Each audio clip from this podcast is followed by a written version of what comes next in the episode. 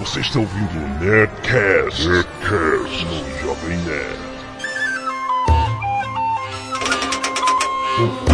Nerds! Aqui é Alexandre Antônio Jovem Nerd e eu já fui lá e já voltei de novo. Aqui é Vince Grotto, eu já usei enigmas do Hobbit nos meus jogos de RPG. que ótimo. Aqui é o Adnei, eu internei, e eu acho uma droga que a Wizard of the Coast não conseguiu usar o nome de Hobbit pra jogar D&D com o Bilbo. Ah, e você nunca foi malandro e usou nas suas... Ah, mas era, era Bilbo Bolseiro, o, o Halfling. Pô, chato pra caralho. É, meu nome é Nick Ellis, o Mr. Nice Guy, e eu só queria voltar pra minha toca de Hobbit. Olha aí, Mr. Nice Guy. Aqui é a Zagal, o anão, e eu não preciso falar mais nada, né, cara? Em casa, né?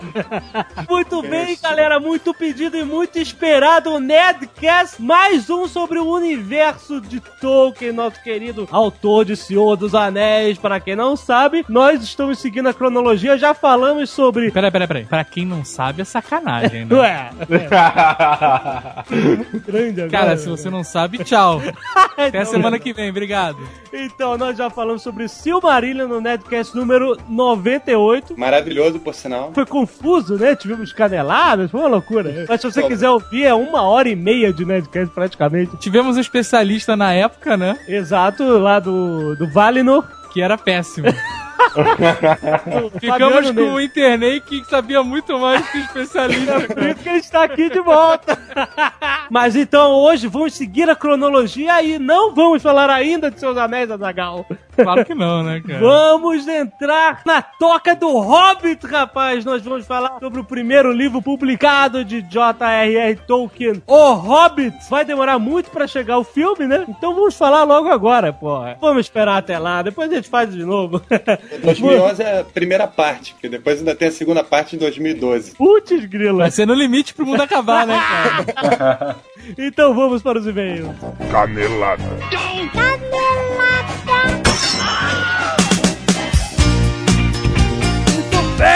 Azagal, vamos para mais uma leitura de vez em canelada. Vamos, Jovem Nerd. Recados da paróquia rapidamente. Podcast Dimensão Nerd. Dimensão Nerd, o podcast dissidente do Nerdcast, Isso, exato. com os colaboradores do Jovem Nerd News. Exatamente. Fazem uma leitura de drops, uma conversa informal, aquela coisa toda. Uma coisa bonita. Isso tudo lá no dimensãonerd.com. Você escute o Nerdcast e o Dimensão Nerd toda semana, não é divertido? Play Podcast morreu? Morreu.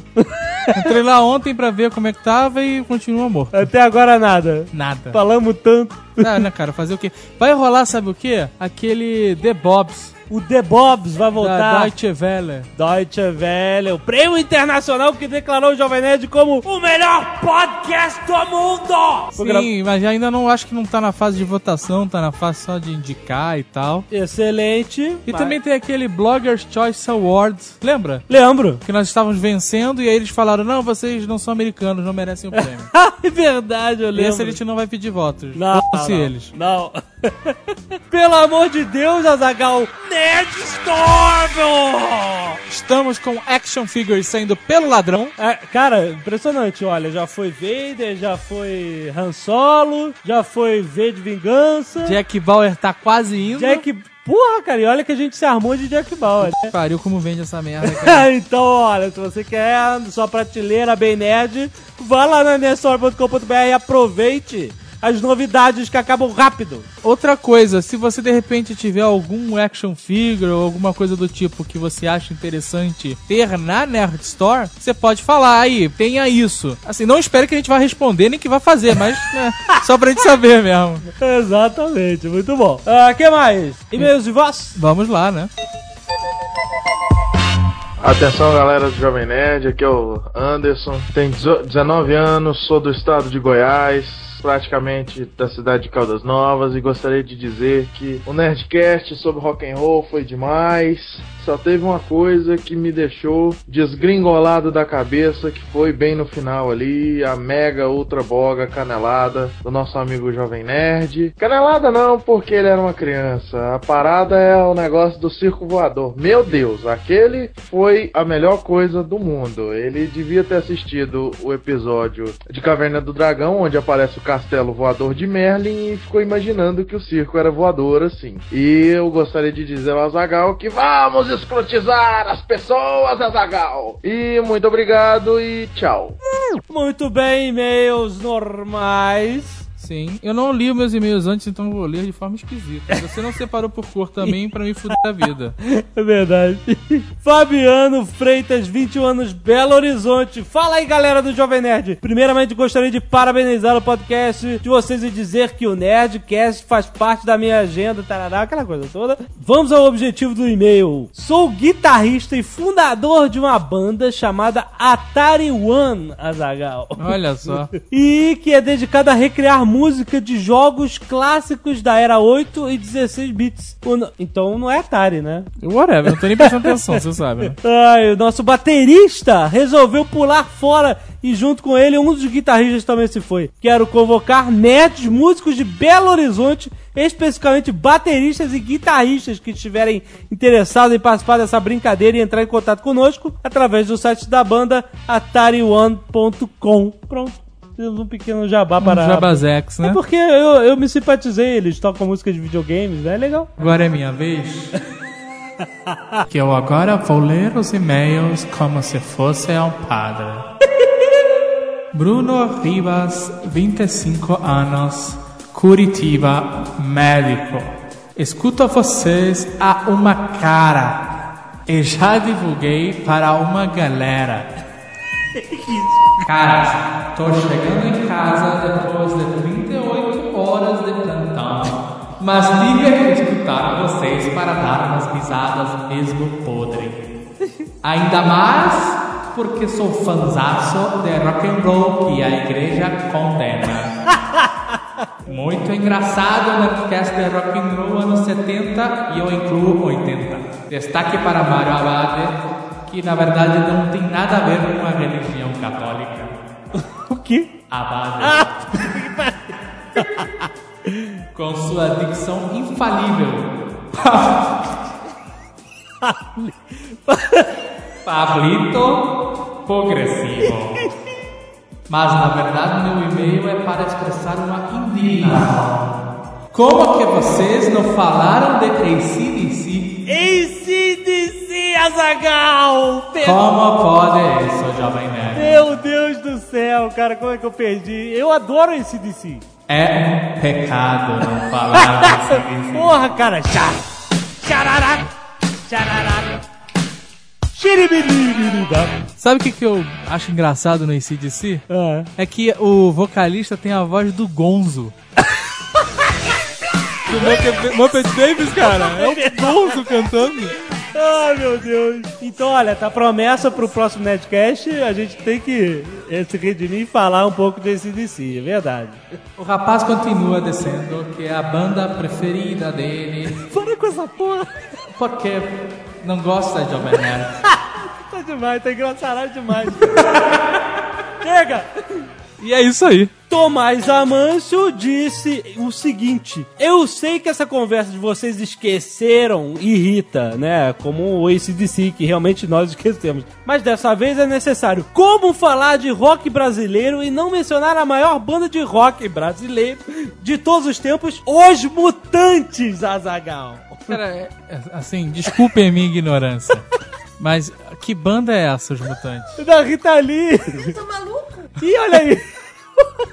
A outra perdendo a noção. O português se largou. Cara, eu adoro mutantes. Pois. Olha só, cara, é a maior banda de todos os tempos para o Tomás. É uma questão de gosto, cara. Olha só, não, mas ele fala aqui, talvez vocês não gostem ou não conheçam muito, mas é obrigatório ao menos citar esse que foi um conjunto mais original que surgiu nas terras tupiniquins e um dos mais originais de todo o mundo. Ou não. Eu, eu adoro e concordo com ele. Isso é Olha um aí. absurdo. Olha aí, mutante, uma música dos mutantes portuguesa. Calma aí. Eu vou cantar. Calma aí. Calma aí, ó. Alguma coisa da trilha sonora do, do filme dos X-Men. Gente, peraí. Não, eu tenho CD do Vai, to toca aí o maior sucesso dos mutantes.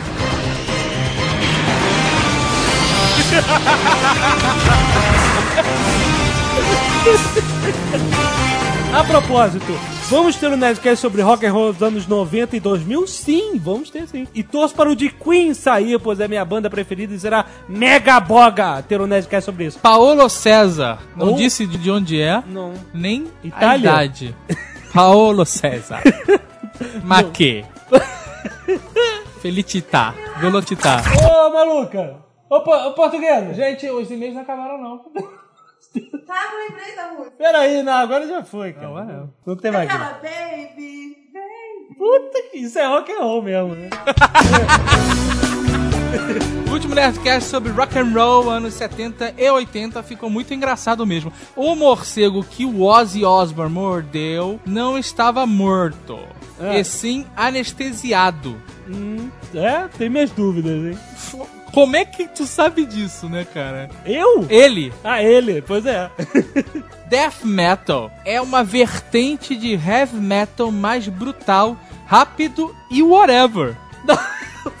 ah, cara, putz grila. O cara vai ficar explicando vertente de death metal, thrash metal, Tá forró, forró metal, É, quem gosta sabe, né? axé metal, né, cara? Whatever. Quem não gosta não se interessa, quem gosta já sabe. Aí ele continua finalizando. E puta que o pariu. Bom Jovi, Jovem Nerd. Ah, Bon Jovi é bom, cara. Quer dizer, eu gosto. Então mais um Bon Jovi pra você, meu querido. Não, não, não, nada de Bon Jovi. Ah, Porque quando eu quero tocar música, você, não, Nerdcast não é pra música, não pode tocar música, toca só um trechinho de nada, nada de Bon Um Jovi. trechinho? Nada de Bon Jovi. Bruno Mussim, engenheiro São Carlos, São Paulo. Porra, um médico e engenheiro, hein, Ó. cara. Outro, outro dia perguntaram pra gente qual era o o nível dos nossos leitores e ouvintes, toma aí. Exatamente, rapaz. Sexta-feira eu estava no metrô de São Paulo quando vi um cara no mesmo vagão rindo feito um animal. Olha aí. O que será uma pessoa que ri como um animal nos olhos de um engenheiro? Exato, né, cara? Os outros passageiros, assim como eu, assistiam às suas risadas com curiosidade. Como se ele de fato fosse um animal que eu. Deus, cara. Foi então que eu notei que o cara estava de fone de ouvido e um iPod na mão. Logo pensei, risadas descomunais numa sexta-feira? Fones de ouvido? Ah, rapaz. Não resisti. Levantei do meu lugar e sentei ao seu lado para esperar o que aparecia na telinha do aparelho. E não deu outra. Nerdcast episódio 126 Rock and Roll. Cara. Excelente. Olha aí. Até então eu não havia escutado o episódio recém saído do forno. Depois de escutá-lo, além do fato de ter sido excelente Nerdcast, concluí também que o trecho do programa que causou tantas risadas no rapaz no metrô, com certeza foi o comentário do fanático sobre o rock progressivo. Ah, cara, isso gerou Com direito ao nosso aviso sonoro, né? tudo, né, Que cara? foi genial. Muito bom, continue com essa excelente quebra de recordes nos risos alheios. Olha aí, dois ouvintes do Nerdcast se acharam no metrô. E Sim. ele ficou com vergonha, ele não quis falar com o rapaz. Pô, Melhor pra ele. Ai, ai, então vamos lá. Vão em paz e que a paz dele evitar com os outros. E luvatar, seu maluco. Não, pô. Juro que meu não sei o que esse dia.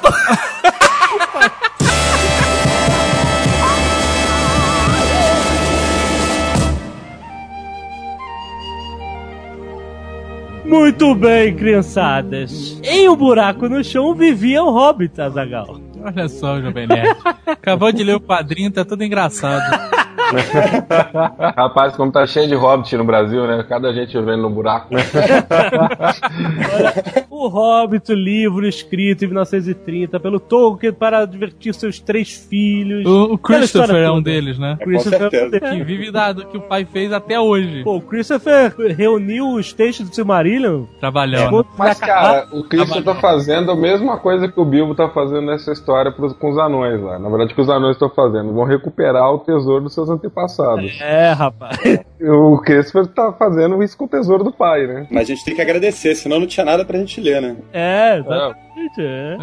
É, ele tá recuperando o tesouro do pai com um grampeador gigante, né, cara? Junta uma porrada de texto e tac! Grampia e que- pronto, o livro. porra, tem- Silmarillion, o contos Azaghal- inacabados. O Azaghal queria que o, que o Christopher consertasse os erros. Ainda bem que ele não faz isso, cara. Deixa ele não Ele conserta não- nada. Na verdade, eu queria somente que ele não reclamasse. Mas Ah, acabado ele fala que ele não queria interferir na obra do pai, apenas. É. Mas então, foi escrito no início da década de 30, publicado em 37 e se tornou um dos livros mais espetaculares, mais vendidos, né? Até hoje já vendeu mais de 100 milhões de cópias, Azaghal. Milhões de cópias, não é pouca porra não. Foi conhecido pelo New York Herald Tribute como o romance mais importante do século XX, rapaz. Eu quero ver só depois que acabar esse teu resuminho aí, cara, o que que tu vai falar, né? tá foda, cara. Alguma coisa a gente tinha que dar de informação sobre o livro, né? É um mega livro. Eu vou dar uma informação interessante, ó. O Hobbit é muito mais dinâmico do que o Senhor dos Anéis. Sim, é verdade. Eu, particularmente, gosto muito mais do Hobbit do que do Senhor dos Anéis. Podem me matar, Olha.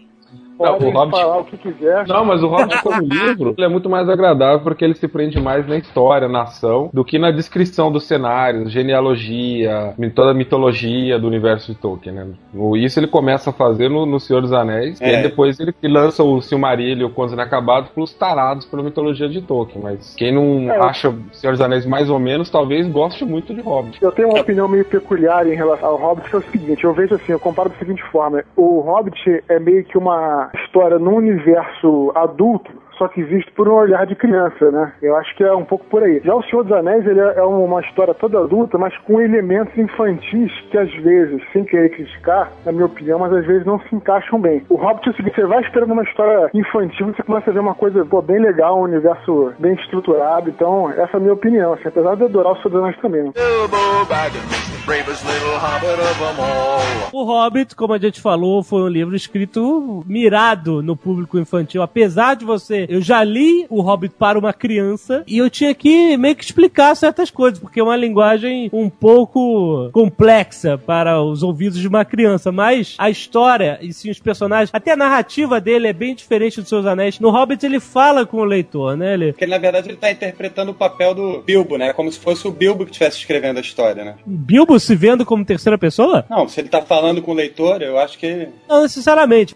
Eu acho que parece mais um narrador mesmo contando uma história, como se fosse uma, um pai contando pra uma criança. Acho que o espírito é isso. Sim, sim, assim. Quer dizer, ele vai explicando pra você, vai conversando com o leitor, né? Nos seus anéis, não, ele já é um narrador completamente alheio a leitores, etc, né? Ele vai simplesmente no foco da aventura. E um outro elemento aí que é uma coisa que pega muito o público infantil, que você pode perceber no Hobbit, também tem no Senhor dos Anéis, mas mais no Hobbit, é quando o autor, os autores em geral que escrevem pra criança, é, eles colocam muita coisa assim de comida, né? Colocam muito doce, muita, muita coisa assim, muito, muito, muito sabor, e é isso aí incita um pouco. O próprio Crônica de Nárnia também tem muito isso, né? Até no Harry Potter, né? É, guloseimas e doces e chocolates, coisas do tipo, entendeu? Os, os hobbits adoram isso, né? Porra, meu irmão, eu sou um hobbit. eu, vi, eu vivo como um hobbit, Adagal. Eu não gosto de sair de casa, É um cagão do caralho. eu gosto de ficar na minha toca. Mas não põe mesa e não lava prato nem por dentro, né, cara? É um Hobbit parcial. E o livro, né, começa basicamente com o Bilbo em casa, chega um anão. Não, chega o Gandalf. É, primeiro o Gandalf chega no dia Não, anterior. vai no dia anterior. Que é a história do bom dia, né? E você está me desejando bom dia ou dizendo que o dia é bom? Aquela história do fácil. É, bom dia significa muitas coisas para você. hein? Exatamente. E aí é aquela confusão maluca, né? Porque vai entrando um anão atrás do outro. Ah, muito bom. Não, essa cena é uma das cenas de comédia melhores de todos os livros que eu já li. Porque a expressão do Bilbo, né? Recebendo aquela turma toda e ao mesmo tempo ele é uma pessoa hospitaleira, né? Exato. Exato. Ele tá Ele é incomodadíssimo patrão da casa dele, mas ele não para de trazer bolinho.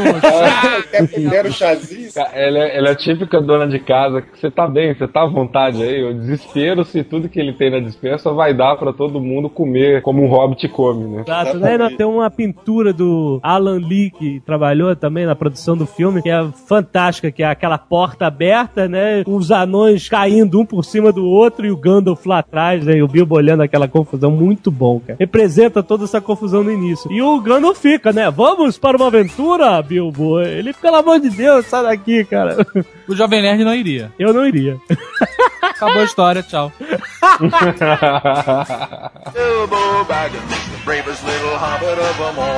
Os anões estavam querendo recuperar o seu tesouro no reino deles, na montanha solitária que foi usurpado pelo dragão Smaug. E eles querem de volta a parada. E eles, pô, precisamos de um ladrão. Um ladrão, ou como na versão portuguesa tem aqui em casa, é um gatuno, né? Gatuno! Olha aí. Por que não? Todo grupo de RPG. Todos Falar anões. nisso, até a gente vai jo- voltar a jogar RPG, olha que bonito. Que legal. e aí eu fui um ladrão, claro, veja você. Olha, o Azaghal fez um ladrão e não é um anão. Não é. Na verdade, ele pode ser, porque ele é um doppelganger. Isso é muita mamata. Fez um Consegue doppelganger. resistir aos anões, né? Tem um barato aí na genealogia do Bilbo que não acabou nunca desenvolvendo, né? Que diz a lenda que a Beladona Tuque, que é a mãe do, do Bilbo, descendia de uma fada. E aí Ah, joga isso, fala que, ah, mas isso é um absurdo, e, e, na verdade outras coisas no mesmo porção de texto falam que é um absurdo, acaba acontecendo, que é um hobbit sair pra uma aventura pelo mundo, que pra todo mundo seria um grande absurdo fazer isso. é verdade. Mas assim, Gandalf vai procurar ele em especial, em tese parece que ele tem algo de especial, mas nunca deixa muito claro o que que era. Ele é neto do velho Tuque, filho da Neto- bela dona Tuque, né? Então, que diz a lenda que descendia de, de fadas, e aí... Pô, então Isso negócio- fica no ar, assim. Isso ia ser o Hobbit 2 que Tolkien não terminou de escrever, velho. Você sabe o nome de todos os anões? Cara, eu não sei, mas a, a Wikipedia sabe, cara. Ah! Ah, eu anotei aqui antes. Ha.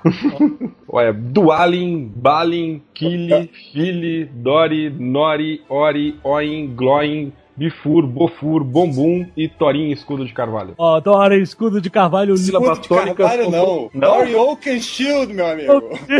Ah, Dory Escudo de Carvalho. Oh, que shield. Não, o legal é que os nomes sempre têm uma dupla. É Oin, Gloin, Dwalin, Balin. São os parentes, né? Tem os nomes parecidos e quando eles chegam na casa do Bíblia, eles chegam agrupados por parentesco. Né? O maior parentesco pra quem nunca leu e tá aí boiando achando que a gente vai falar de Seus Anéis é o Glóin, que é pai do Gimli. Isso, Não é rapaz. verdade? e o Balin, que aparece na tumba de Moria, nos seus Exato. anéis, né? Ele era um dos anões do grupo do Hobbit. Muito bom aí, essa galera tem, tem história. Quer dizer, e aí chegou, olha... Vambora, bota uma pilha no, no Bilbo, a gente te dá uma décima quarta parte do tesouro. Você vai se dar bem, cara. Se eu me der bem, você vai se dar bem nessa É, é historinha. praticamente a história da internet. Vamos fazer uma permuta aqui, uma parceria. O anel nem tava nessa, nessa jogada, né, cara? Não, não O estava. anel veio de bônus, né? Ele foi na busca de um tesouro, né? É uma simples aventura de uma busca ao tesouro e de um dragão, né? Agora é engraçado porque é um, um livro com uma porrada de anões, mas se juntar todos não dá um Gimli, né, cara? Não, mas o, É isso, o- é isso, que eu justamente que eu ia falar agora. No Senhor dos Anéis, né, os anões são, são imponentes, lutam pra caramba, mas no Hobbit, os anões ainda são figuras assim, meio infantis, assim, né? Ainda São coisas assim, um pouco, são inocentes. Mas É, mas São meio, são meio bundões, cara. Mas o legal- Eu acho que eles nem carregam arma, né? acho que carregam uma, uma, uma faca, uma coisa assim, né? Mas se você vê no final, na Batalha dos Cinco Exércitos, os anões vêm pra fuder. É. Eles são Tá. Não, mas aí porque depois de se fuderem a vida inteira naquele livro, no final eles têm que né, Não, é por- bater. Os anões é do- de- da comitiva do Bilbo, esses são assim, os anões assim, bem infantis, assim, Sim, meio, meio sim. criança, tudo, né? É mesmo porque aquele negócio de capa azul, capa amarela, capa rosa, capa verde, cada é meio caído aquilo, né? É, Capa marrom, pronto. É porque o Gimli, né, a gente vê, ele tá cheio de armadura, el, machado e tal. E os anões do Hobbit, eles eram mais uma figura tipo sete anões Só faltou a Branca peraí, gente. É, mas os anões do Hobbit, eles estão sem moral, cara. Eles estão sem moral, porque eles perderam o reino deles, estão sem Verdade. tesouro. Então Mas eles o se Torion sentem... Castillo não é infantil, cara. O cara é um, um- é uma lenda, né? É, É, mas ele é é, um o- é o... ali que tem uma, né, que tem uma imponência. Foi à toa que o Peter Jackson usou o Gimli meio bem como veia cômica nos filmes Seus Anéis e tal, porque esse é o papel deles no Hobbit, né? Sendo uma história pra criança, os anões são engraçadinhos, tem o gordinho que tropeça, tem O anão é o gordo, né, né, pai? O gordo é o bomburo, os outros são um pouco mais magros. Quer dizer, é isso. Então é, o Bilbo, Bilbo acaba carregado junto com esses 13 anões e Gandalf, que não é pouca merda, não. Não. É uns anões nível 5, um, um hobbit nível 1 e um mago nível 20, né, cara? Você Eu acho engraçado. Sempre que dá uma merda na história, o, o Gandalf some, cara. Tu já viu isso? Exatamente. O cara não é nível 20 à toa, né, meu irmão? Pô, cara, o mestre dos magos foi inspirado no Gandalf, cara, total. E Mas agora vocês vão fazer isso entenderam sim, agora eu sumo. Na minha opinião, eu acho que o Tolkien ele não tinha noção ainda que ia fazer o Senhor dos Anéis quando fez o, quando fez o Hobbit. Porque se você pegar o Gandalf do Hobbit, ele, assim, é um mago poderoso, mas não é tão poderoso assim como você vê no Senhor dos Anéis. Tem aquela cena que eles são atacados por lobos, eles são obrigados a subir na árvore, pô. E aí ficam lá jogando fogo nos lobos, mas o Gandalf trepa numa árvore pra poder escapar dos lobos. Quer dizer, um Gandalf que fosse um super mago e tal, jamais ia fazer isso.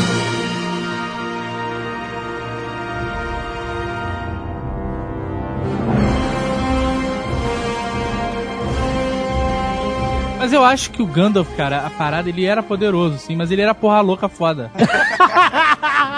Era hippie naquela época, né? Ah, vou subir na árvore, assim, maneiro, sabe? Ele tava, ele tava brincando. Vendo, ali, né? vendo os anões se f***erem, então. Vamos ver o que eles vão fazer agora.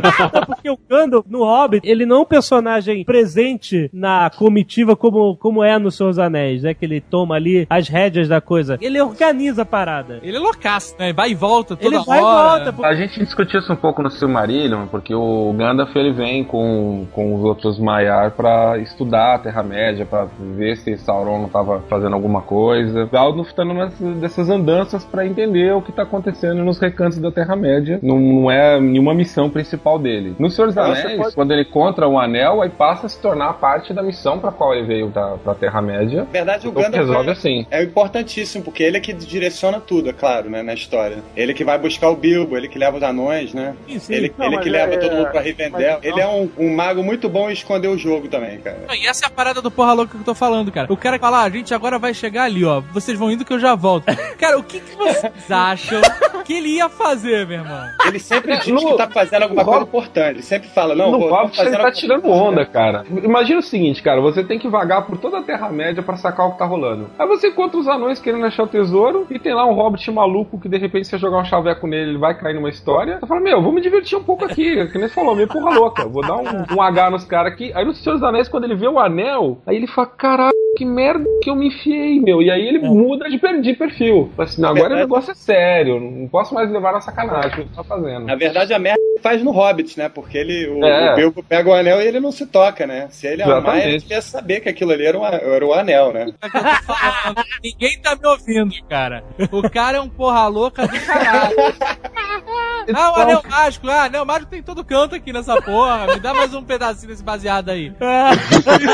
Isso que você fala, inclusive, o Saruman comenta depois, né? Ah, você foi mais da erva dos hobbits. É tipo assim, tudo indica que aquela erva deixava os caras doidões. Ah, mas- Mas o Saruman gostava também da erva dos hobbits. Tá, tá, mas esses magos todos, cara, não tá Bilbo Baggins, the bravest little hobbit of them all.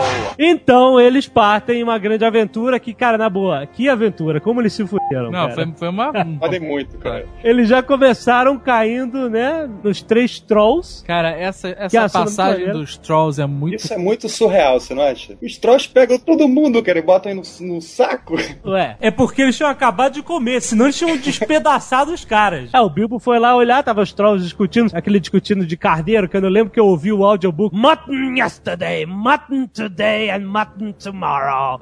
É, eles têm um, um sotaque cockney de Londres, né? É, Eu acho essa sabe. passagem muito foda, cara. Ainda mais com a intervenção do Gandalf no final. É do cara. É, porque eles começam a discutir se eles vão comer ou não, né? Como é que é, tararéu. Ele fica pagando de ventrílogo, né, cara? E aí, pois... Aí, Falta uma vozinha, né, cara? ventriloquismo total, esse poder funciona, cara. Ele fala assim, não, vamos comer essa manhã, não sei o quê. Aí eles, não, não, e começam a brigar, e aí amanhece e o sol transforma eles em pedra. Cara, durante muito tempo tentei arranjar alguém que fizesse a escultura de um troll de pedra pra botar no Pô, quintal. que Pô, maneiro. sensacional. Muito foda. E no Senhor dos Anéis, Sim. no primeiro filme, Sociedade do Anel, aparece os três trolls lá em pedra. Eles passam por eles, é muito É foda. muito maneiro essa referência. Foda. É Quando o Frodo tá ferido, né? Você nem percebe direito, só se você diminuir um pouco assim a velocidade do, do vídeo. Não, dá pra perceber Não, sim, cara. É só estar atento. Agora, quem não leu, quem não tá nem aí, passa direto. É, né? Isso parece no filme mesmo ou aparece naquela versão estendida? No filme Ah, no- mesmo. no- Vejam, No filme parece. não. A primeira vez que eu vi o filme, o cara. É uma das primeiras referências, assim, escondidas pra quem leu os livros e gosta e tal. né? Muito foda. E os trolls tinham nomes, cara. William, Bert e Tom. Olha, isso é nome de troll, cara. Quer dizer, daí, isso é importante. Eles encontram as cavernas do- dos trolls que tinham vários tesouros coisa bem de RPG, né? Muito maneiro isso, cara. Rolou o dado e, Total cara, RPG. caiu mega. Perception achou o baú, né, cara? Não, mas e, e a sorteio do tesouro foi foda, porque eles só acharam armas fodas. O Gandalf achou a Glamdring, que era a espada dele no Seus A Anéis. espada foda. O Bilbo achou a ferroada. Isso. Era só coisa foda lá, feita em Gondolin pelos elfos antigos. Muito maneiro. Pra saber o seguinte, por que, que nos jogos de RPG os monstros nunca usam essas armas? cara? Então deles. Mas eu acho que, teoricamente, essas armas mágicas feitas pra matar e destruir monstros não funcionam com eles, né? Não, é. A ferroada, por exemplo, Não. a, a principal função dela é avisar que tem orcs ou trolls ou goblins chegando. Aí um troll vai pegar a espada e vai ficar azul o tempo inteiro. Então, a espada dela não faz diferença, caralho. Ah, mas isso pra eles não era nada, eles eram gigantes, cara. A ferroada era menos que uma faca, né? Era... Um alfinete. Aquilo era tesouro de pessoas que morreram, né? Sob suas garras. E por que guardar? Não sei, porque eles não trocam por nada. É simplesmente o amor ao tesouro. Ah, depende, eles go- gostam de coisas brilhantes, né, cara? Exato. Abajur da caverna. Na hora de dormir, eles tiram a ferroada da, do baú pra iluminar. Pô, cara, vocês estão zoando, mas se vocês tivessem uma espada que brilhasse, tem trilogias inteiras ali em cima de espadas que brilham aí, todo mundo acha mó barato. Com certeza. Pô, cara, é o precursor do sabre de luz, cara.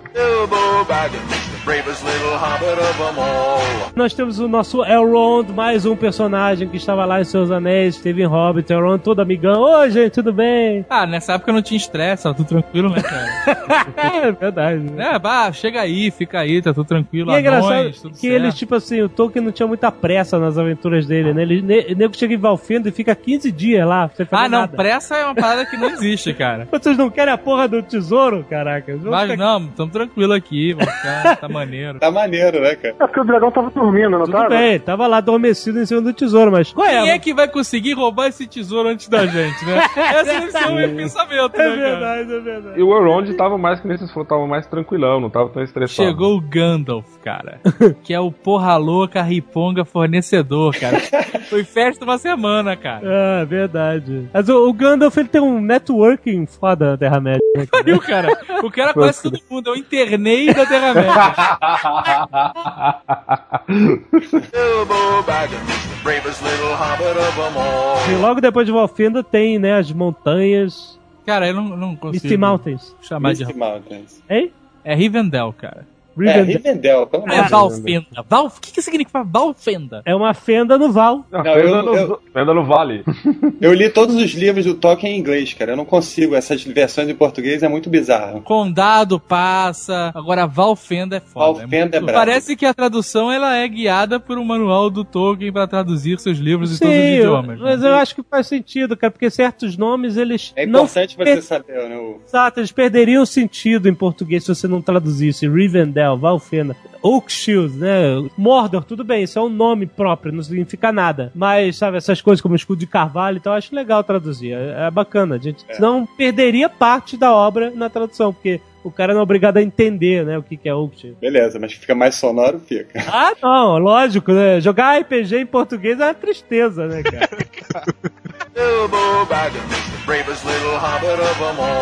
Depois das montanhas tem um gigante lá jogando pedra um contra o outro. Aí eles se escondem na caverna e aí tem um monte de orcs lá, um reino orc, o rei orc, etc. Estão capturados mais uma vez. Você- Esses gigantes sumiram, né, cara? Não, eles estavam lá só jogando Mas pedra. nunca mais ouviu falar deles, né? Passou-se, o Bilbo nunca mais comentou nada. Ah, viu o gigante passou aqui outro dia, não? Não aparece em nenhum outro livro do Tolkien. É né? referência.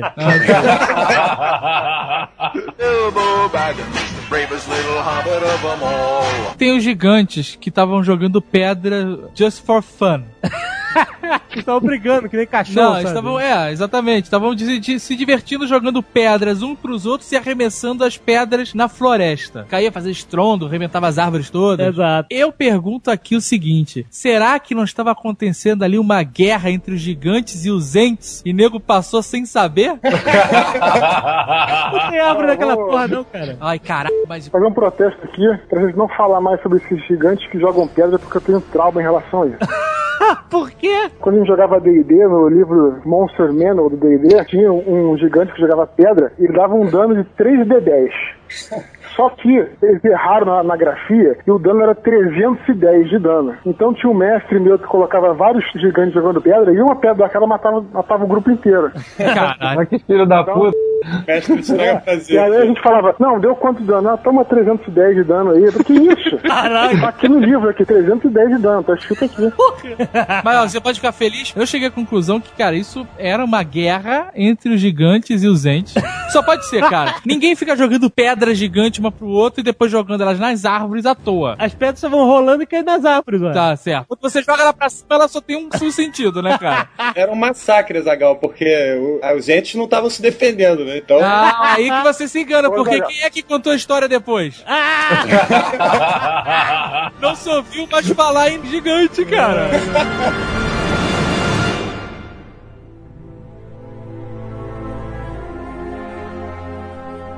E o Bilbo, de repente, cai, rola e tum, cai de cara no Um Anel, rapaz. Sem saber quem era, nem o Tolkien sabia. Essa pra mim é a melhor parte do livro disparado. Essa Ah, é a essa clássica, parte- né? É uma clássica. Vai ser uma expectativa Ah, expectativa total pra essa pra parte. ver né? essa parte no cinema. O Guilherme Del Toro deve estar com uma cara, velho.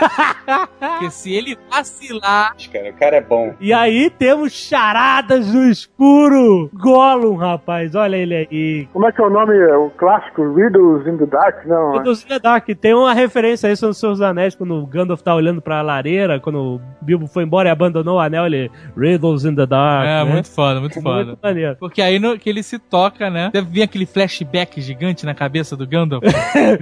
Fudeu, né, cara? Meu Deus do céu. Ele saca que o anel é poderoso, talvez não saque que é o, o anel, né? Não, ele não tinha essa ideia, porque o, o Hobbit foi publicado, foi um grande sucesso. Se o cara tinha essa ideia, ele é foda pra caralho. Ah, porra. Ah, eu vou fazer um livro aqui pra criança, mas na verdade vai ter um anel do poder, porque o anel domina toda a Terra-média.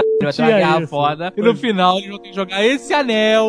e o- essa historinha toda de tesouro do Turinho. Nada. É, não. Ele era um grande estudioso de mitologia e o Anel, né, nada mais é do que uma releitura do Anel dos Nibelungos, né, que é da mitologia nórdica. Então, Exatamente. ele já tinha aquela, aquela visão na cabeça dele, já tinha a- algum embrião, alguma coisa ali rolando, mas ele não sabia bem o que que era, né. Tudo, na verdade, tem um paralelo com essas histórias antigas, né? I need to kill monster. Já pensou? O Beowulf! O Beowulf na história do, do, do Hobbit fazer um estrago, né, cara? Que É, pariu. mas tem gente que compara o Hobbit ao Beowulf. É claro, mas é totalmente inspirado na mitologia nórdica, né. Totalmente. é. Dinamarqueses são os anões. Uma coisa que o Tolkien toma cuidado desde o Hobbit e também aí tem no Senhor dos Anéis e Silmarillion, ele entende que os itens mágicos eles têm poder e o poder desequilibra as aventuras. Então ele coloca poucos itens poderosos, poucos itens mágicos. Nas histórias do Tolkien, a magia ela é bem mais sutil, né, cara? Exato, não é Dragon Ball Z a parada. É, o cara não faz fireball, É, nada disso. E isso é que valoriza a coisa, né? Porque se fosse. Não, com certeza. A parada do anel, que na verdade só faz uma influência nas pessoas, né? E tal. E é muito maneiro, né, cara? A espada que só brilha, não faz mais porra nenhuma, né? é, mas é, é. Então, isso é poder sutil, né? Não é quem faz a Jink Dama maior é que é mais poderoso nos seus anéis. Agora a gente tá falando do, do Tolkien aí, que é um cara que era um, um grande estudioso, e, você mencionou lá atrás que o Hobbit foi um dos grandes romances da literatura mundial, mas isso se deve justamente porque ele foi um, um romance que trouxe a fantasia para um outro nível, né? Nessa época do Tolkien, a fantasia ela estava mais relegada a um nível mais baixo, assim, né? Um cara, por exemplo, que todo mundo conhece, que é um exemplo disso, era o Robert Howard, né? Que era o autor do Conan. E esse tipo de literatura fantástica, ela era muito escrita, muito usada em revistas pulp, da década de 30, da década de 40, quer dizer, era uma coisa assim, meio feita assim como quadrinhos, assim, né? Por quê? Porque eles eram autores assim, meio obscuros. Aí o Tolkien, ele veio escrever fantasia, ele é um cara, é um acadêmico, né? Então quando ele escreveu esse livro, ele trouxe a fantasia, assim, essa, essa literatura fantástica para um nível, vamos dizer assim, mais elevado. Não, não desmerecendo os outros, mas assim, trouxe para uma elite, vamos, vamos falar assim, né? Então por isso que se tornou um romance assim tão importante, né? Tão reconhecido, né? É, exatamente. Vale lembrar que em 1936 o Tolkien Tolkien entrega para a Academia Britânica um tratado Beowulf, os monstros e as críticas. Então ele estudou o Beowulf de 33 a 36. Então ele era visto como um cara da academia, um cara que tinha uma reputação. Então quando esse cara lança o livro dele, todo mundo quer ver porque o cara era, era um mestre em Oxford, o cara era foda. Tolkien, quando escreveu o livro, ele já tinha a reputação dele feita já. Mesmo assim, o Tolkien não conseguiu fugir do, do que era mais vendável, né? Porque o Hobbit foi um grande sucesso e o editor dele pediu: olha, escreva mais, quero mais. Aí ele mostrou: olha, eu tenho esses escritos aqui, ó, o Silmarillion, a história da Terra-média. O cara, ele, não, você tá maluco, compadre? Tem que ter Hobbit, cadê aqueles bichinhos pequenininhos? Tem que ter. tem exigência. Cadê os pés peludos? Cadê os pés peludos? Não, não, não tem, não interessa. Quer dizer, foi uma exigência do editor dele ter os Hobbits É. na história. Por isso que o Senhor dos Anéis nasceu com essa história centrada nos Hobbits. Aí ele pegou todo esse terreno que ele tinha preparado no Hobbit e pegou esse anel. Ah, tem um anel mágico. Se eu transformar esse anel mágico em algo muito mais importante pra essa história, se eu fizer uma mega, mega saga com esses Hobbits e esse anel. Quer dizer, daí que nasceu o Um Anel com os Hobbits em foco. Os hobbits são personagens muito interessantes porque eh, somos nós na história, né? Exato. Porque tem os homens, mas os homens são mega poderosos, fortes pra caralho, e ninguém é, É. assim, né, cara? Tirando o irmão do Eduardo Spohr, Mulher de né? O resto das pessoas são pessoas normais e na maioria das vezes indefesas, né? Exato. É, E isso o- é que as pessoas se identificam, e por isso é que as pessoas amam, né, tanto a história, porque você se identifica total com o Bilbo e com o Frodo. Mais do que isso, né? É. E o que, que acontece no Hobbit no Senhor dos Anéis? Que agora vocês vão me sacanear pra caramba. O que, que acontece? a trajetória do herói. Exatamente. A famosa trajetória do herói, né? Por que, Exatamente. por que o herói? Porque o herói tem que sempre começar no que é, os estudiosos da, da mitologia chamam de o mundo comum, né? Quer dizer, que é o mundo onde a, sua, é, onde tem a segurança, né? A tua casa, o teu, o teu condado, a tua fazenda. E aí você vem com uma aventura pra cima de você. A princípio você recusa e depois você é levado pra essa aventura. Então por que, que ele tem que começar no mundo comum da segurança? Tem que, tem que essa coisa parecida com a gente. É justamente pro leitor, pro, sei lá, pra quem estiver ouvindo a história, lendo, se identificar, né? E aí ver, ah, eu também posso ser um herói, eu também tenho uma coisa diferente tal. É o Tolkien usou toda essa coisa mitológica pra Exatamente. Que- a história dele e as grandes histórias são assim também, né? Não é à toa que estava lá Luke Skywalker em sua fazenda. Exatamente. Luke Skywalker, o Rei Arthur, né? Também. Também. outros aí. Harry Potter, né? Harry Potter é outro Também, exemplo cara, aí. isso é a E são verdadeira. sempre heróis relutantes, né? O cara não quer fazer aquilo, o cara quer ficar ali tranquilo. Mas eu vou te dizer, cara, isso acontece na vida da gente, cara. Pois é, Claro, por isso é que a claro. gente se identifica. né? A gente tá vivendo a nossa vida, de repente vem uma porrada não sei da onde. Pá! E, meu irmão, tu tem que levantar e ir embora.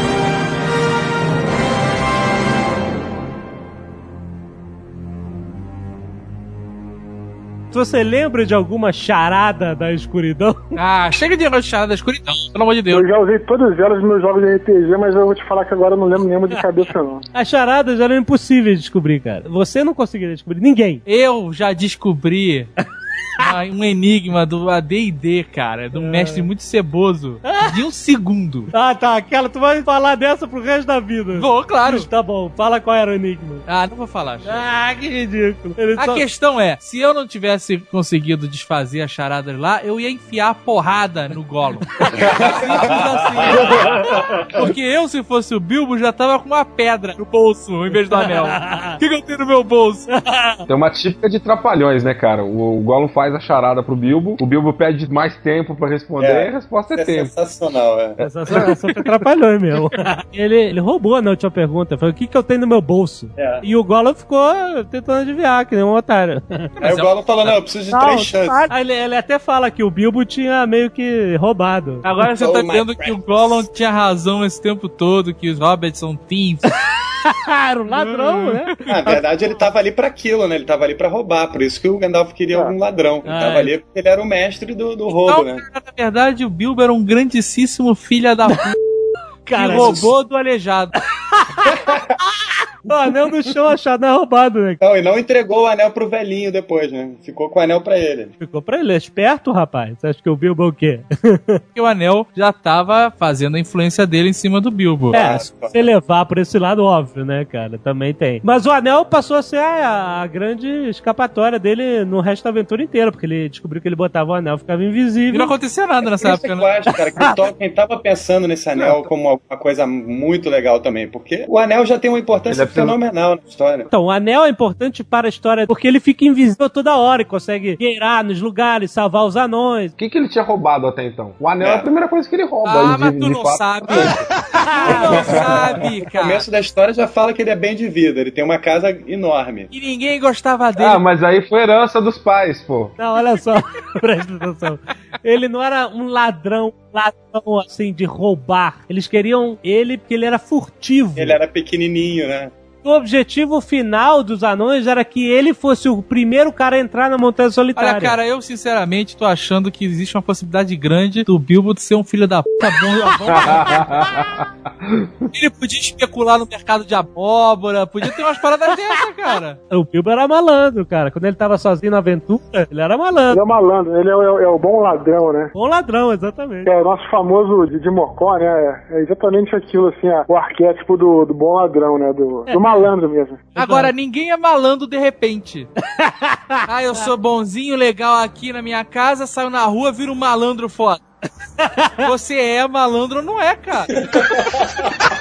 É, então, na prática ele roubou mesmo, ele sacaneou o Gollum, pô. Na verdade, ele achou, Inventou né? uma. Ele achou, ele achou. Não, Ele não achou, roubou. cara. Eu vou entrar na tua casa Ele e o que tiver na minha frente, eu vou Eu não sabia que E aí, era cara, eu vou fazer charada aqui, peraí, vou pegar o teu, seu- teu iPhone e falar, achei, tava aqui. Azaghal, ele não sabia que ele era aquela, aquela era a casa peraí, do. Gollum. Tem que entender o seguinte também. A noção de possessividade de um hobbit, isso explica nos dois livros, tanto no Seus Anéis quanto no, quanto no Hobbit, que é totalmente diferente do- da noção de possessividade que a gente tem hoje, que a gente tem aqui, é, nós temos. Então, assim, tanto é que quando você fazia aniversário, as pessoas iam na sua casa e você tinha que dar alguma coisa sua pra elas, entendeu? Que merda, né? Então a sociedade, a sociedade hobbit era diferente. Então, dentro dessa mentalidade dos hobbits, o que o Bilbo estava fazendo era natural pra ele. Não era uma coisa que a gente tem de roubar, não era nada disso. Era Tava uma coisa... garantindo vários aniversários, né, cara? Por isso que o Bilbo desaparece no aniversário dele, né? É, ele, desaparecendo. Não tem que dar nada pra ninguém. Vaza. Mas é interessante isso, porque os anões também tinham percepção diferente de possessão, né? Se você o, contratava o anão pra forjar alguma coisa, ele, ele- o pagamento, ele entendia que ser, o pagamento pelo serviço, mas o, o produto era dele pra sempre, na verdade. Era uma criação dele. Assim é fácil, né? Bravest little hobbit of them all. O meu- um dos meus personagens preferidos de Hobbit é Beorn. Porra, Beorn é motherfucker, cara. É Cara, motherfucker. rio de motherfucker, mora na floresta, vira urso. Vira urso, cara, isso é muito É bom. aquele personagem sem muita explicação também. É, ué, o cara vira urso e pronto. Ele, ele é o Ranger, né? Tem RPG que vira bicho é druida. Mas ele é tipo um Ranger, assim, não. Mas é mais pra um guerreiro, né? O cara era um motherfucker, cara. Ele era um cara huge, forte, lenhador e tal, morava na cabana e, e é muito engraçado essa cena porque o Gandalf nunca tinha conhecido o Beorn, só conhecia ele de reputação, né? Sabia que era um cara amável, mas ficava nervoso rápido. É tipo o Azagal. É todo jocoso, né? Aí que acontece? O cara vinha chegar na casa dele com 13 anões e um hobbit, né, cara? O cara não sabia como é que ele ia reagir. Então ele chega com o, Bilbo, né? Fala: Ô, tudo bem, Beorn? Eu conheço você pela sua reputação e tal. É, eu estava aqui, eu e meu amigo, fomos perseguidos por orcs, nós e mais dois anões. Aí vem mais dois anões. Ele, dois anões? E depois nós sete a- a- conseguimos escapar. Aí ele vai chegando os anões pouco a pouco pro cara não levar aquela, aquele impacto, né? Porque chega um cara com 13 anões nas costas, é uma invasão, né, cara? Porra, cara! Aí o Beorn é todo nice guy, tipo Nick Ellis, e empresta os pôneis pra, pra levarem mantimentos e tal. O que, que um cara gigante que vira urso tem pônei? É pra comer, né? Pô, cara, tem cara gigante que vira urso que dá muito outras coisas além de pônei, cara. que nojo. Mas o que eu acho legal é que ele, ele, ele odeia, né? Os orcs odeiam os, os dragões e, Ele dá uma força pra eles, né? Ele é um personagem importante ali, né? É, o inimigo do meu inimigo é meu amigo, né? Ele chegou na porcaria da Floresta das Trevas e fala pros anões: não saiam da trilha, não saiam da trilha. E é interessante que ele fala o seguinte: ele fala, por que, que a gente não circunda a porra da floresta? Aí o Gandalf fala: não, se vocês forem pro norte, vocês vão encontrar, sei lá que merda. Forem pro sul, vão encontrar as terras do Necromante. Esse Necromante não era o Sauron nessa época? Tem cara de ser o Witch King, né? Tem cara de Cara, no Silmarillion, nessa época do- da história do, do Hobbit, o Sauron tá vagando por essas florestas. Ah, então. Não, não tem claro isso, mas é, tem uma possibilidade muito grande de que seja ele o necromante. Porque não se fala de necromante depois. O Gandalf, depois que ele dá uma sumida, ele fala que ele foi brigar com o Necromante e expulsou ele. E aí Que os elfos, historinha do caralho. e os elfos falam, será que ouviremos falar dele? Aí o outro vai falando, ah, isso seria muito bom, mas acho que ele estaria aí por eras e eras. Ele era um cara importante, mas que ainda não tinha essa evidência toda, né? Talvez fosse o Sauron. Parece que é o Sauron mesmo. A mágica de Morgoth era descrevida como necromance, necromância. Ah, então. O Legolas não era príncipe de Mirkwood, da Floresta das Trevas? Dessa floresta? É, mas Eu- acho que no final do livro a floresta é, é redimida, né? Não, eu sei, mas é porque o rei elfo dá um, um sacode, né? Prende todos os anões. É, primeiro eles fazem ele se perder da trilha, né? Fazem uma sacanagem ali, que aí todo mundo se perde, né? Ah, tá, tava rolando um banquete, aí eles estavam mortos de fome, aí quando eles vão chegar no banquete apaga todas as tochas. Some o Ah, banquete. fala- São os The Others. aí eles caem nas garras das aranhas e tal, quando eles fogem são capturados pelos elfos. Mas os elfos são meio escrotinhos aí nessa floresta, cara. Eles não... Ah, até que enfim alguém percebeu, né, cara? Esses elfos aí são bem escrotinhos, cara. quiseram conversa, prenderam todo mundo, cara. Os elfos que vivem em florestas são mais ariscos, né, inclusive. Porque o Legolas não aparece no Hobbit, apesar dele ser príncipe, a gente. E tinha um rei, né? Ele era o príncipe, a gente imagina Cara, que ele- depois que o Peter Jackson colocou elfos lá no, no Forte da Trombeta, cara, qualquer coisa tá valendo, né? É? Verdade. Não, tava pensando até em botar o Aragorn no filme também. Aí ia ser foda, essa é uma merda. Aí fodeu. Bravest little hobbit of them all. É nessa hora que o anel do Bilbo se, se torna ultra importante, porque ele fica lá dias e dias invisível lá na, na casa enquanto tá todo mundo preso. Ele vai bolando a fuga, né? Os elfos são tipo os franceses, assim, né? São meio mais ensinados. Não, mas é porque tem gente que fala isso, né? Já vi na internet essas brincadeiras falando que tem todas as raças, são como se fossem as povos lá da, da Europa, né? Tem os elfos, são os franceses, tem os anões, que são os alemães, que gostam de cerveja, ficam barbudos e tal. Tem os são tipo os espanhóis, que gordinhos, gostam de comer, dão aquela dormida depois do, do almoço, faz a cesta, né? Aham. E, e aí os humanos seriam os, os ingleses, né? Que tem o dos cavaleiros e tal. Já vi isso uma vez aí. Ah, legal. Ah, legal, legal. Bacana. Não, mas então, ok. Tem aí tem a fuga lá nos barris. Mas, cara, eu, É, essa barris. dos barris eu achei bem legal.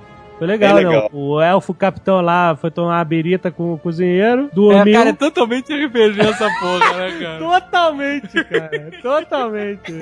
Mas o Bilbo rouba chaves e solta todo mundo, eles entram no barril e seja o que Deus quiser, né? Ah, mas porra, melhor que cair, né, cara? É, Eles descobrem que tem um rio subterrâneo, né? Que eles usam pra, pra trazer os mantimentos. exato. Aí eles soltam os barris na água e o rio leva embora até a cidade de Esgaroth. que É muito maneiro, a cidade flutuante no lago dos humanos. Não tem muita importância, era uma cidade de, de comércio ali. Pô, mas né? era uma cidade flutuante, cara. É, isso é maneiro, né?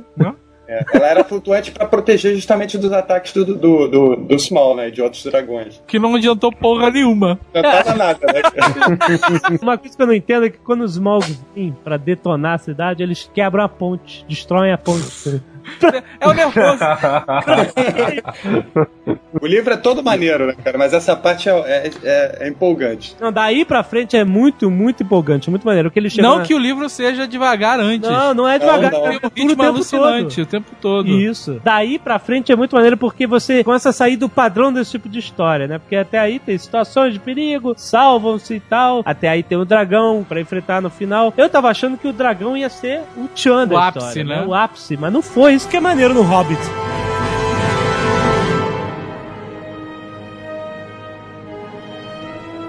A história inteira tá construindo, tá mostrando como o caráter, como a, a percepção do Bilbo sobre si mesmo vai mudando. Ah, Quando com- chega nesse ponto final, não tem mais muito o que enrolar. O Bilbo já assumiu, cara, eu, eu consegui escapar daquela caverna, eu consegui escapar da montanha, eu tenho esse anel mágico, não tem nada mais pra me impedir. Eu sou o cara mesmo. O Gandalf escolheu o cara certo nessa aventura, eu vou pro ataque. É E verdade. aí a história sai desse foco de, do Bilbo se desenvolvendo, do Bilbo se encontrando, e agora é, é por ação. Quer dizer, o Bilbo já se ligou que ele é o cara, agora vamos. Não é mais um coitadinho, né? Agora ele é o, centro da, da ação. Não é mais. Aí a maneira que na cidade flutuante os anões chegam, né? Saem dos barris lá, enjoados. Porra, né? todos fodidos, né, cara? Fudidaços, né? E os humanos ajudam eles. O Thorin chega assim, eu sou o Thorin escudo de carvalho, caralho. Vim recuperar meu reino. Aí eles, pô, maneiro, né? A gente tem um problemão aqui com o dragão, né? Pô, claro, né? É um baile funk o dragão, né, cara? Eles dão tudo, dão transporte pra eles, dão armas, dão suprimentos e tal. E eles falam assim: olha, não esquece da gente, hein? Mandou essa, isso que é importante, isso que é maneiro. E aí, quando eles vão pra Montanha Solitária, eles descobrem lá a porta lateral e tal, tudo desolado, tudo meio destruído em volta, porque o dragão dormia lá. E é legal esse negócio que essa coisa do dragão e tesouro no RPG sempre existiu, né? Aham. Mas eu sempre me perguntei a vida inteira por que, que o dragão precisa guardar tesouro. Ah. What the fuck, né, cara? É, isso aí é o seguinte, isso aí é uma constante mitológica, né? Porque o que, que o dragão representa? O dragão, na mitologia ocidental, na nossa mitologia, ele representa a cobiça. Então, quer dizer, ele guarda as coisas na caverna dele, ele guarda tesouro, guarda virgens, né? E ele não pode usar nenhuma dessas coisas. Então, essa Virgens? é sim- virgens, é. Os dragões, né? Sim, Virgem? virgens. É isso mesmo? Virgens, é. É, virgem. Você nunca viu histórias de fantasia em que a- a- as aldeias doam virgens pro dragão, pro dragão não atacar? Nunca viram isso? Ah, eu sabia da princesa sequestrada pelo dragão, né? Então, a princesas, princesas mulheres, que seja, virgem, então Isso. ele guarda, ele guarda essas coisas na caverna dele e ele não pode usar. Então essa simbologia do dragão, na nossa mitologia ocidental, isso é, ele simboliza a cobiça.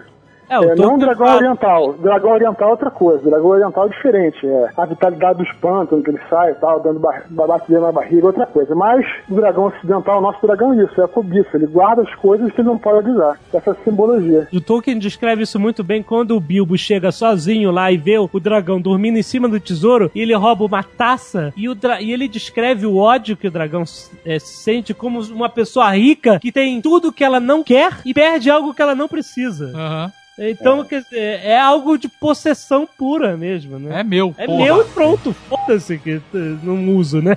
Mas é maneiro porque, além disso, o tesouro tem uma outra função, que é fazer o body armor do dragão, cara. É, o- ele fica tanto tempo dormindo em cima do tesouro que forma uma crosta de, de Ah. ouro, assim, Ah, protegendo. mas isso não tem no Hobbit. Claro que tem. Ele tem armadura.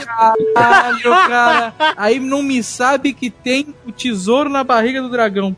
Ah, Pariu. tá, tanto que ele fala A que gente- no lado esquerdo ali não tinha, né? Era o ponto fraco dele. Ai, garoto. O dragão já é um bicho que é o catiço, né, cara? Porra. Capeta encarnado ali. Exato. E, e aí o bicho ainda vem com uma couraça de pedras preciosas e tesouros. Cara, imagina isso no filme. Puta que pariu. Vai ser foda pra caralho, cara. Vai, vai. Quer dizer, aí ele sai da caverna, sai, sai soltando labareda pra tudo quanto é lado, os anões se escondem e tal. Ele sai duas vezes, na verdade. Ele sai, aí volta, aí o Bilbo entra lá de novo, tem um papinho com o Smaug, né? Isso. Smaug fala, eu sou ladrão do cacete. Como sempre, né, cara? Aquela história toda. Bil- a, a fama dele já tava chegando longe. Bilbo ladrão.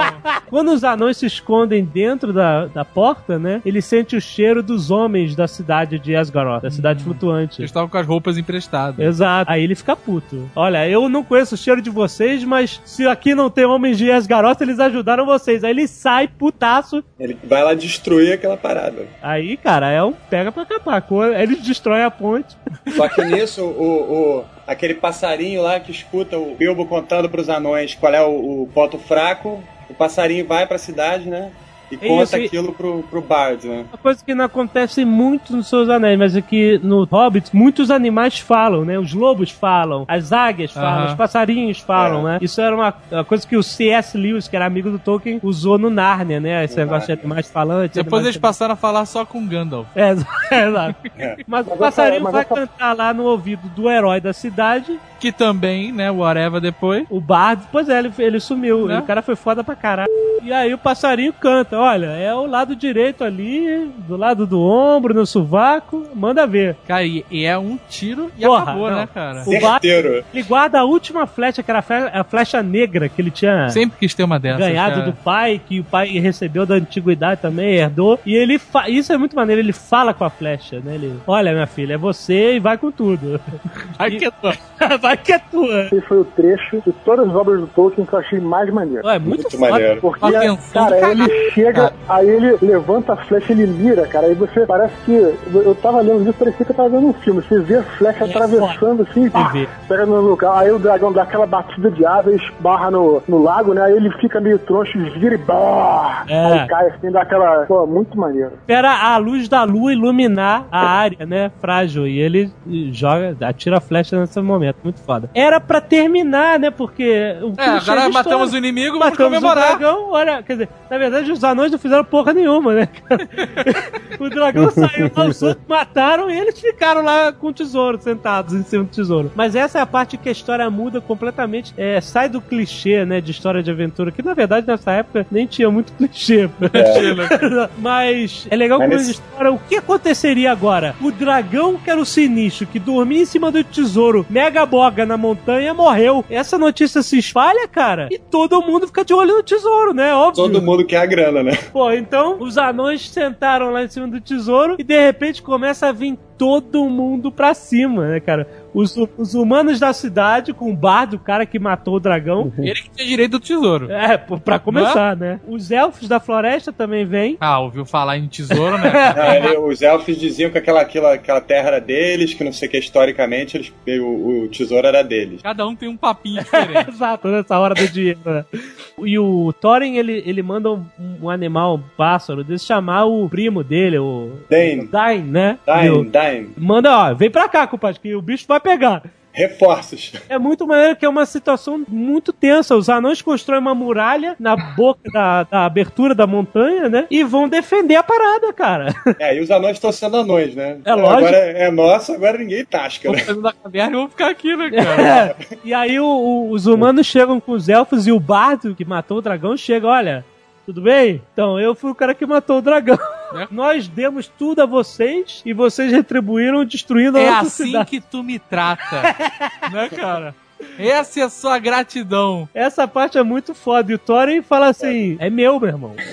Aí o, o Bart fala: olha, eu espero que você reconsidere, daqui a pouco eu volto. né? Então, aí quando ele volta lá pra conversar, ele toma uma flechada no escudo. Ah, né? é. Então. É, pelo próximo. Pois é, e o Pu fica: caraca, que problemão, eu tô aqui. E essa é o final cobiça total, né, cara? Exato, não, é sinistro. E os humanos queriam a parte deles, né? Porque a cidade deles foi destruída, né? E É os claro. elfos falando, né? E o próprio Bardo fala: olha, eu sou herdeiro do rei tal e tem tesouro do meu pai. Todo aí." mundo é herdeiro de alguém, né, nessas horas, né, cara? E aí chegam os anões, cara, metendo porrada nos humanos, né? Eles não querem nem saber, né? Que- Mas aí acaba que todo mundo se junta no final. O Bilbo faz a coisa mais sensacional de todas, que é pegar a pedra de Arken, né? Aí que ele É, consegue. ele, ele dá poder de barganha pro Bard. Né? Fala, pô, vai todo mundo se matar aqui, a culpa disso aqui é minha, porque, porra, eu que abri essa porta aqui, entendeu? de uma mega gema que pertencia aos antepassados do Thorin, que é o que ele mais queria, né? Aham. E o Bilbo achou e não falou nada, né? Aí na- de noite ele vai sorrateiro lá e dá pros humanos pra dar poder de barganha. né? É muito maneiro. Mas isso Um filho da p.